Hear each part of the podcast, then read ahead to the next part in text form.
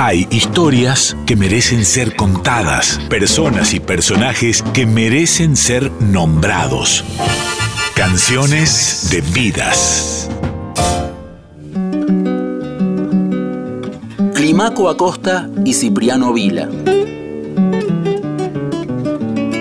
En su largo recorrido por los caminos de Argentina, iniciado en su pergamino natal, Atahualpa Yupanqui pasó por la provincia de Entre Ríos, más precisamente por la selva de Montiel y sus localidades como Villaguay, Urdinarrain, Basavilbaso y Rosario del Tala. En esta última, Yupanqui conoció a Cipriano Vila, dueño de un almacén, quien lo recibió en su hogar por recomendación de un amigo en común. Fue el propio Vila el que le presentó a Climaco Acosta, otro gaucho entrerriano.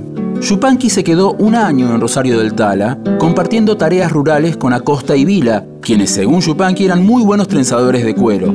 También compartió con ellos fiestas y alguna que otra carrera cuadrera.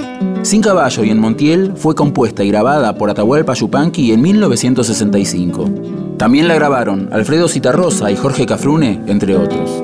Canciones de vidas personas y personajes que viven en nuestro cancionero popular. Por eso pasé de largo, detenerme para que de poco vale un paisano sin caballo y en montiel.